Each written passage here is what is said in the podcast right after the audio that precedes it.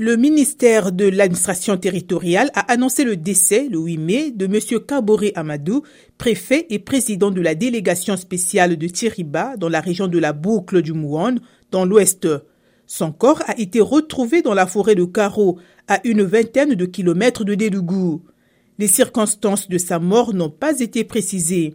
Selon les sources locales, le préfet avait pris lundi soir la route de Dédougou, la capitale régionale, où il a assisté à une réunion pour rejoindre Thiriba. Il était accompagné d'un collaborateur et de son chauffeur.